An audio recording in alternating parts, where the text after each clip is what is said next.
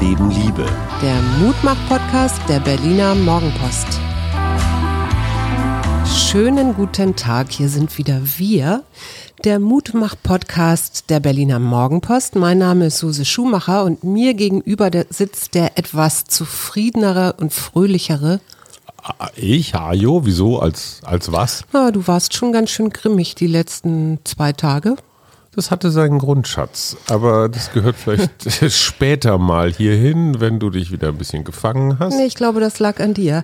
Aber ich bin sehr froh, dass du aufs Rennrad gestiegen bist und ja. nun doch etwas fröhlicher und zufriedener wieder bei mir bist. Ja, das scheint so. Das ist aber in Wirklichkeit nur eine Art des äh, tiefgefrorenen Zustandes. Meine Zehen sind immer noch nicht wieder oh spürbar. Oh es gibt einen großen Unterschied zwischen Frösteln und wirklicher Kälte. Wenn das so durchgeht bis mhm. auf den Knochen. Und ich gestehe, ich bin nicht winterlich ausgerüstet. Also ich kann immer nur ganz viele Sachen, die aber alle keine Wintersachen sind, übereinander ziehen in der Hoffnung, dass es die Kälte abhält. Tut es aber nicht. Was hast du denn genau gemacht? Vielleicht verrätst du das mal. Ich bin mit meiner Präsidentin, ich glaube, sie heißt erste Vorsitzende in Wirklichkeit, aber mein Triathlonverein, die Weltraumjogger, haben eine erste Vorsitzende, die natürlich eine Frau ist, wie sich das gehört. Die hat auch viel Zeit, weil sie arbeitet äh, beim Bildungssenat. Da ist ja. ist im Moment Ferien, ja. sie hasst es, wenn ich das sage. Und sie schickte neulich zwischen den Jahren eine SMS und sagte, na, sollen wir uns treffen? Es ist trocken, es ist äh, eigentlich gar nicht so kalt. Vier Grad, gelegentlicher Sonnenschein, vor allen Dingen kein Wind. Das ist du, schon wir haben Freunde, gut. die springen bei dem Wetter ins Wasser. Also ja, insofern. Ich auch. Und ähm, da habe ich gesagt, ja, ist eigentlich ganz gut. Laufen habe ich eh keinen Bock und ich renne hier die ganze Zeit in Sportklamotten rum, um mich selber zu motivieren. Das Einzige, was es mit sich bringt, ist ein komischer Geruch. So, und dann sind wir zwei Stunden wirklich echt nicht weit und nicht schnell und gar nicht und nett geplaudert, immer nebeneinander und so. Aber es geht schon echt so richtig. Was habt ihr denn gemacht? Ja, wir sind Rennrad gefahren. Ja, danke. Wie der Name schon sagt. Hast, hast du doch schon ganz am Anfang erwähnt. Nö. Ah, diese Frau ist so streitsüchtig. Es ist wirklich schlimm. Sag was. Darüber lache ich. Ja, ja, ja. Innerlich, innerlich grollt sie, aber nach außen hin lacht sie. Also, auf jeden Fall, wenn ich mir überlege, wie Menschen in früheren Jahren ohne Zentralheizung in irgendwelchen zugigen Lehmhütten gesessen haben, und zwar monatelang und die mhm. Winter noch deutlich grimmiger waren. Oder unsere Opas und Omas in irgendwelchen Kriegswintern, was weiß ich, wohin gelatscht oder geflohen oder sonst was sind. Kälte ist so link. Mhm. Boah. Also ich jetzt, bin froh, dass ich wieder in der Bude bin. Jetzt weißt du auch, wie das mit den Rauhnächten ist und ja. wieso man da die Geister vertreiben muss äh, mit Licht und mit Feuerschein mhm. und so. Ne? Kann ich bestens verstehen. Wo wir ein Mutmach-Podcast sind oder weil wir ein Mutmach-Podcast weil wir ein Mutmach-Podcast sind. Kälte schön und gut, die vergeht wieder, wenn man sich an die Heizung setzt. Aber ich muss jetzt mal an die Kolleginnen und Kollegen der Berliner Morgenpost, des Abendblatts in Hamburg, der Watz, den Thüringern, der Braunschweiger und alle anderen, die zur Funke Mediengruppe gehören, mein, ja, mein Mitgefühl und auch meinen Respekt aussprechen. Viele haben es vielleicht mitbekommen, es gab eine Hackerattacke mhm. auf das gesamte System dieses Verlages. Der Verlag ist natürlich klar, wie alle, versucht vernetzt zu sein und Arbeitsabläufe zu bündeln und, und, und. Problem, wenn jetzt ein Hacker kommt, kann der relativ einfach, wenn er irgendwo ein Einfallstor Reinkommt. findet. Mhm. Ne? Das ist so wie, da kommt jemand in deine Wohnung, du merkst das gar nicht und der schließt alles ab. Mhm. Der schließt die Küche ab, den Kühlschrank, das Wasser, den Strom, alles. Ja. Und dann kommst du vielleicht gerade noch mal in deine Wohnungstür rein und dann stehst du im Hausflur und stellst fest, oh, Licht geht nicht, Türen alle zu, eigentlich nichts geht.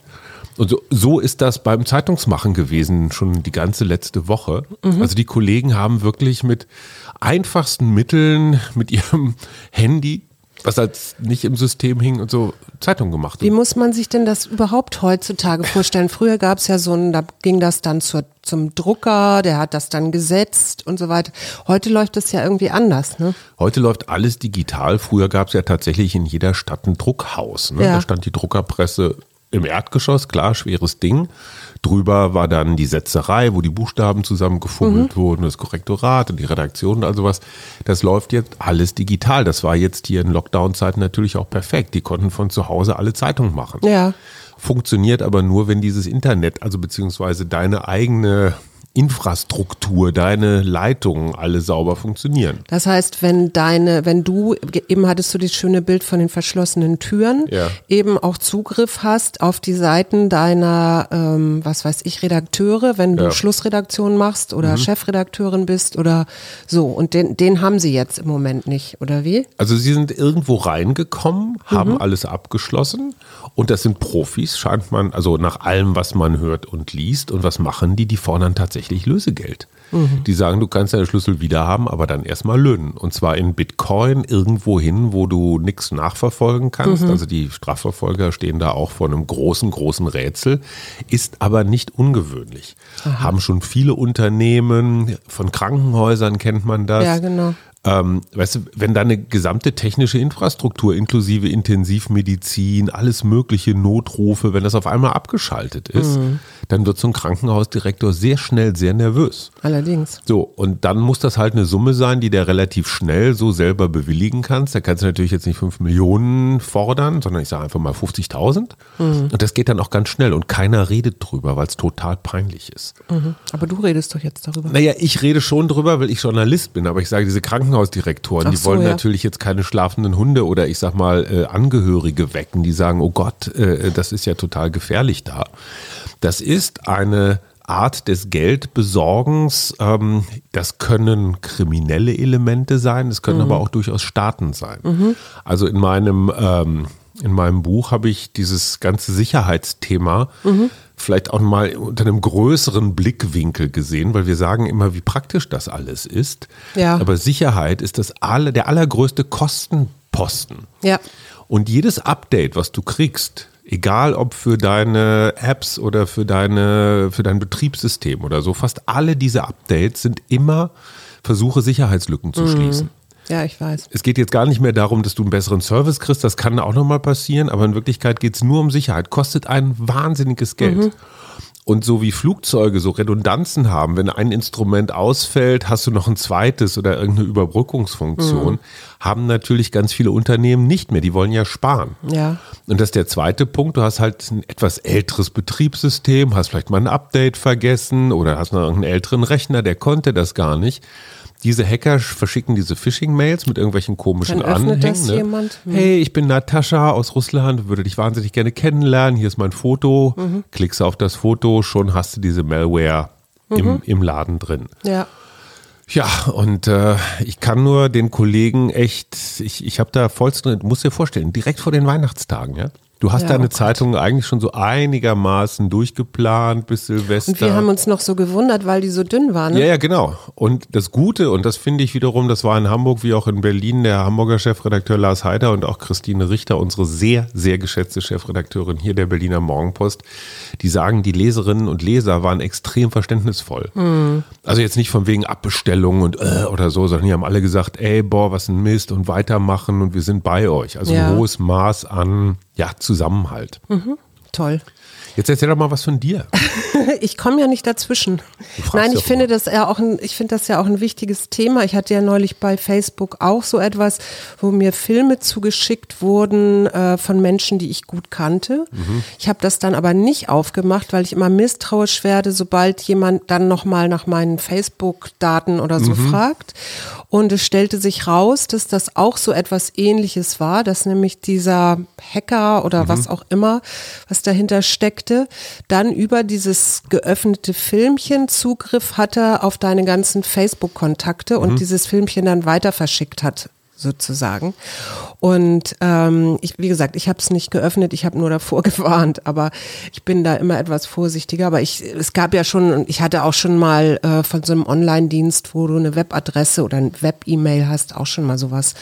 Und ich gebe da bloß immer nicht alle meine Daten an, ganz einfach. Also Und schon das gar nicht. Problem ist, du weißt Bankdaten. halt nicht, was genau sie im Schilde führen. Ne? Ob sie jetzt nur deine Kontakte abgreifen, ob sie vielleicht deine, deine Online-Banking-Zugänge Mhm. abfischen können. Und irgendwann dann, ein halbes Jahr später, passiert vielleicht irgendwas, was du gar nicht mehr in Zusammenhang bringst und wunderst dich einfach Ja, ja. nur.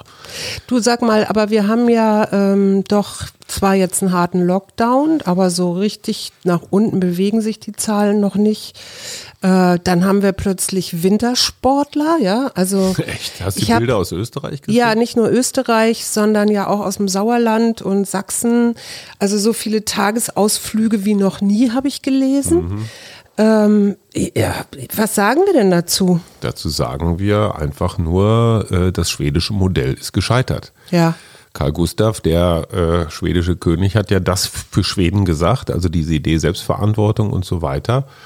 Ich habe bei Georg Maskolo gelesen, Leitartikler der Süddeutschen, ähm, wenn 90 Prozent aller Menschen sich an die Regeln, vor allen Dingen ans Maskentragen, halten würden, dann würden wir praktisch den Lockdown sogar vermeiden können. Ja. Es sind aber am Ende nur 60 Prozent, die sich wirklich einigermaßen dran halten. Und naja, das sind dann halt die Tagesausflügler. Ja, dazu passt eine Geschichte, die ich gehört habe von ähm, Eltern von jemandem, ist ja auch egal wer, äh, die auf dem Dorf wohnen. Und wo eben, was weiß ich, dass man sich abends nochmal irgendwo in der Garage auf ein Bier trifft oder dass man Geburtstag feiert im großen Horden, einfach dazugehört und das wird auch weiter so gefeiert. Und, Und man ähm, hält sich für wahnsinnig schlau und listig, dass man die Regeln umgeht und nicht, nicht Ja, zum Beispiel oder fühlt sich halt sicher, weil man kennt doch den Nachbarn und Ja, den klar. weiß ich nicht. Und äh, auch gerade so von, von älteren Leuten habe ich gehört, die dann auch äh, gesagt haben, na, bevor jemand jetzt alleine ist, äh, gehen wir lieber dorthin und singen noch und ich weiß nicht was. Also, und ich kann beides verstehen, also, aber ich ähm, frage mich immer, ob also wieso dann keine Informationen? Kriegen die keine Informationen? Oder? Doch, aber du als Psychologin hast vielleicht auch diesen Aufsatz gelesen. Ja, natürlich habe ich den In gelesen. dem stand, dass du Menschen, die dir nahe sind, von denen glaubst du, dass die nicht infektiös sind. Mhm. Ja, ja, ja. Also infektiös ist immer der Fremde. Genau. Und wenn ich jemanden gut kenne, ist er es nicht. Was willst du machen? So, ich, ich kann nur sagen, ich habe mir die großen Gefühle jetzt zwischen den Jahren durch eine echt eine Tätigkeit äh, äh, geholt, die ein hohes Maß an Bestrafungspotenzial hat. Ich habe alle Fotos von allen möglichen Trägern, auf, von allen möglichen Systemen versucht auf eine Festplatte, so eine externe zu kriegen. Und Ja, ich hab, kann es bestätigen. Ein Tag oder wie lange hast du da gesessen? eigentlich zwei. Eigentlich zwei. Und dir begegnen einfach Fotos von Menschen, die nicht mehr leben. Dir Oh. begegnen Szenen, die du komplett vergessen hast. Mhm. Ähm, als ich das CD-Laufwerk, was ich auch seit ewigen Zeiten nicht mehr äh, gebraucht habe, auspackte, um es zu aktivieren, war da noch ein, ein, eine DVD mit einem Film Song to Song drauf von einem, oh, ich komme jetzt nicht drauf, ähm, Trevor, also einem total experimentellen Regisseur, bei dem auch alle mitspielen wollen. Und ähm, die gehörte oder die habe ich bekommen von einem engen Freund, der auch nicht mehr bei uns ist. Und das sind dann so ganz viele Momente, wo ich mir immer denke, boah, also was in diesem Leben alles schon los war. Und dagegen ist dieser Lockdown jetzt irgendwie auch jetzt nicht so rasend. ja. Und Emotionen kriege ich da auch ohne Ende. An dieser Stelle, Leila. Leila müssen wir jetzt mal wirklich extra loben. Ja, auf die haben wir schon, die haben wir schon hoch die Tassen gelobt gestern Abend. Ne? Allerdings, weil Leila schickte uns einfach zum Dank, weil wir sie mit unserem Podcast durch dieses Jahr gut begleitet haben, eine Flasche Gin vom Kaiserstuhl. Ich dachte immer nur, da kommt Wein her. Aber nein, der Gin vom Kaiserstuhl ist ein ehrlicher Geselle, würde ich sagen. Ja. Plus zwei Flaschen ähm, Tonic, liebevoll eingepackt und einer sehr, sehr großen, ich würde fast sagen, einer Show-Zitrone. Also die ist fast zu schade zum Anschneiden. Tolles Ding. Leila, äh, wir werden das auf dich trinken, aber nicht alles auf einmal. Ich habe äh, mal was Positives noch mitgebracht. Und zwar, ähm, was würdest du ra- schätzen, die Kohlendioxidemission des Flugverkehrs? Wie hoch ist die etwa? Also Mhm. auf weltweit, weltweit äh, geschätzt. Viel? In Prozent. Ach so, vom Gesamtklima. Ja. Boah, das habe ich mal irgendwann, irgendwas so zwischen 2 und 5 Prozent. Ja, genau, 2,5 Prozent. Also bist wirklich ganz gut. Ah. Ja. Und es gibt jetzt Firmen, unter anderem tatsächlich auch Airbus, Ja. die sich mit Elektroflugzeugen Ja. Mhm. beschäftigen und Elektromotoren, weil diese nämlich, äh, klar, einmal den Kohlendioxid, äh, keine Kohlendioxid, keine Emissionen mehr ausstoßen. Ähm, die ähm, Wartungskosten um bis zu 50 Prozent zurückgehen, weil nämlich so ein normales Flugzeug, das ja noch mit äh, Flugbenzin, hätte ich fast gesagt, getankt wird, muss nach 2000 äh, Kilometern gewartet werden. Oder? Flugstunden wahrscheinlich. Ja. Ja. Denn so ein muss nach 2000 Flugstunden gewartet werden und ein Elektroflugzeug erst nach 20.000 Stunden. Es ist um 70 Prozent Lärm, äh, weniger Lärm in der Luft. Äh, es hat eine längere Lebensdauer und vor allen Dingen ähm, hast du überhaupt diesen Ausstoß nicht mehr, also bis um 90 Prozent ja, ja, reduziert. Sorry, das ist aber jetzt wieder Bullabü. Okay. Also Suse, ähm, wie heißt der, der schöne Suse Habeck redet sich die Welt schön. Erstens haben die Dinger eine Reichweite, die ja, ne, das ist natürlich Potsdam. klar. Ja, völlig klar. Aber du hast eine ganz, du hast eine ganz äh, weltweit die Hälfte aller Flüge ist weniger sind weniger als 800 Kilometer und darum geht's ja, dass du diese ganzen Inlandflüge einsparst oder ja. beziehungsweise äh, auf dieses Elektromotorflugzeug. Ja, aber dafür brauche ich gar keine Elektromotorflugzeuge, dafür brauche ich einfach nur eine Bahn, die ein bisschen schneller ist. Siemens hat jetzt gerade die neueste Generation ICEs vorgestellt. Das größte Problem an allem, was mit Elektro zu tun hat, mit gespeicherter Elektrizität, sind die Akkus. Ja, die Batterien sind irre schwer, genau. Ja, die sind erstens irre schwer und zweitens, wo kommen die Rohstoffe her? Die kommen aus afrikanischen Bürgerkriegsgebieten und wer buddelt die da aus der Erde? Kinder. Ja? Ich finde aber erstmal grundsätzlich Nein, richtig zu völlig sagen. falscher Ansatz. Ich finde richtig zu sagen, wir gucken mal, was wir stattdessen hinkriegen, ja. wenn wir denn fliegen wollen. Nee, wollen wir ja gar nicht. Und ich glaube, und da sind wir auch bei Airbus, was sehr viel erfolgversprechender ist, sind synthetische Kraftstoffe. Das heißt Kraftstoffe, die nicht aus Öl und Gas, also aus, aus Ressourcen, natürlichen Ressourcen entstanden sind, sondern künstlich hergestellt und auch weniger äh, Emissionen haben. Also Wasserstoff ist da halt so ein Riesending. Und ich glaube, alles Akku, alles was mit Akku zu tun hat, ist falsch gedacht. Weil du immer dieses riesige Gewicht und Recycling-Thema, was machst du mit den alten Akkus? Das sind alles gigantische ungelöste Probleme. Und ich glaube, wir rennen da auch mit der ganzen Elektromobilität unserer Autos in die nächste große Sackgasse mhm. rein. Ist aber eine Glaubensfrage. Ja, ist eine Glaubensfrage und zeigt sich ja auch nur über den Prozess. Also Mal schauen. Ich habe eine unmoralische Frage. Es sind ja jetzt die ersten, ich glaube, 40, 50.000 Menschen geimpft worden mhm. in Deutschland. Sollten diese Menschen Privilegien erhalten? Also mhm. zum Beispiel, wenn ich geimpft bin, kriege ich dann eher ein Flugticket oder überhaupt eins. In der Kombination Impfung plus Schnelltest bin ich ja wirklich richtig safe. Ne? Ja. Darf ich dann wieder in ein Restaurant? Darf ich dann wieder in einen Club gehen? Ja, du brauchst ja noch eine zweite Impfung. Ist die erste macht es ja noch nicht. Ne? Egal. Sollen Geimpfte, Durchgeimpfte schon mal was dürfen, was die Nicht-Geimpften nicht dürfen? Der israelische Ministerpräsident sagt ja und in Israel gibt es dann, wenn das nämlich die zweite Dosis verabreicht wurde, mhm. grüne Pässe. Und diese grünen Pässe, da geht es zum Beispiel um die Befreiung der Quarantänepflicht, wenn ich zum mhm. Beispiel als Staatsbürger wieder mhm. einreisen möchte. Ja, aber ist das okay oder nicht? Weil es gibt in Deutschland ernstzunehmende Stimmen, die sagen, das ist gar nicht okay. Wir müssen gerecht sein. Wir müssen auf alle die warten, die noch nicht geimpft sind. Also ich zum Beispiel würde in dieser ganzen Impfkette relativ weit hinten stehen. Mhm. Das heißt, ich dürfte, ich müsste in Quarantäne, ich dürfte bestimmte Sachen nicht, ich dürfte nicht ins Restaurant oder oder oder, wäre ja unfair. Ja. Müssen die anderen warten deswegen, bis der langsamste durch ist? Was machen wir denn mit denen, die sich nicht impfen lassen wollen? Das ist erstmal wurscht. Also das ist eine freie Entscheidung. Ja von denen. Aber ich sage nur, wenn. Jetzt bist du ja mit deiner moralischen Frage schon ein Stückchen weiter, ne? Weil eben dachte ich noch darum, soll man das überhaupt machen oder nicht? Jetzt sind wir schon bei, die ersten sind geimpft, genau. äh, was weiß ich, die kriegen dann einen grünen Pass schon genau. und wir nicht. Ja.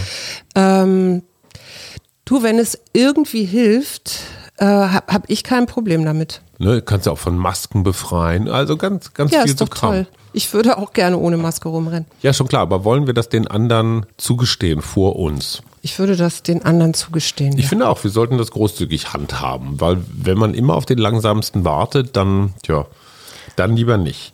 Sag mal, für morgen ja. müssen wir mal ein bisschen Reklame machen, weil erstens werden wir unseren ganz persönlichen Jahresrückblick ähm, darbieten. Und zwar werden wir uns immer gegenseitig fragen, was war dein Bestes oder Highlight? Was war mhm. dein Musiker, Musikerin des Jahres? Dein Moment, Politiker, Politikerin, irgend so Kram.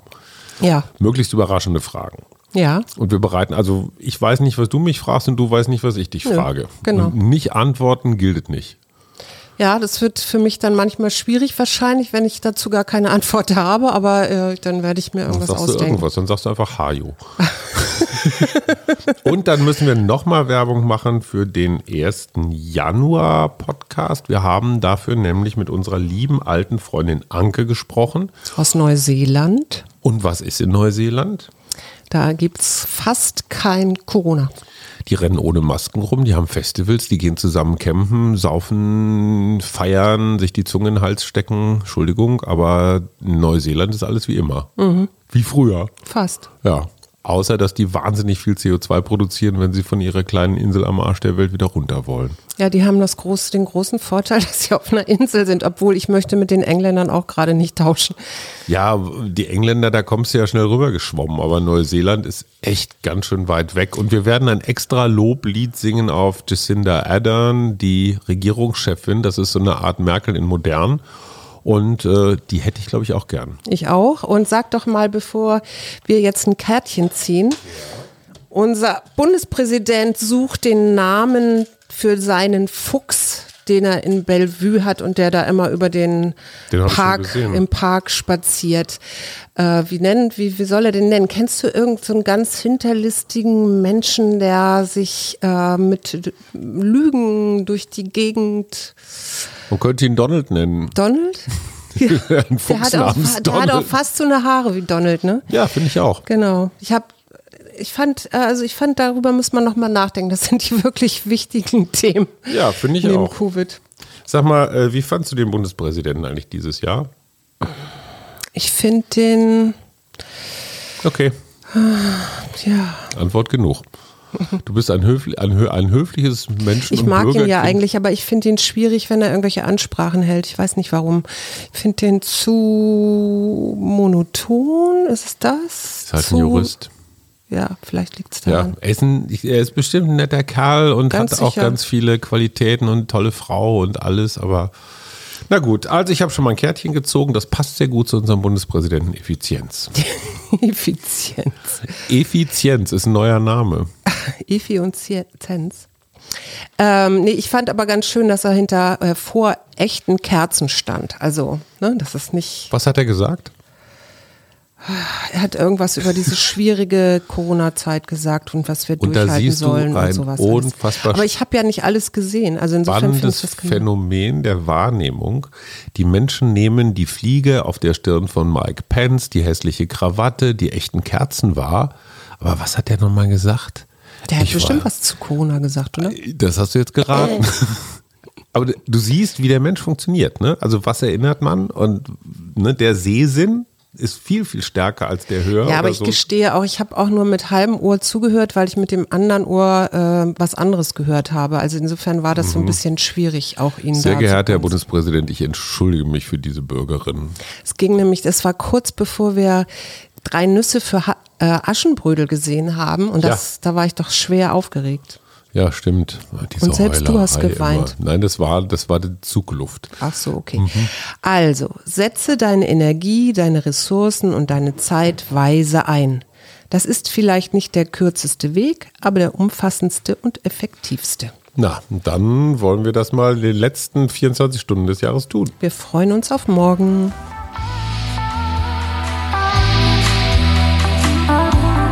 Wir, Arbeit, Leben, Liebe. der Mutmach-Podcast der Berliner Morgenpost.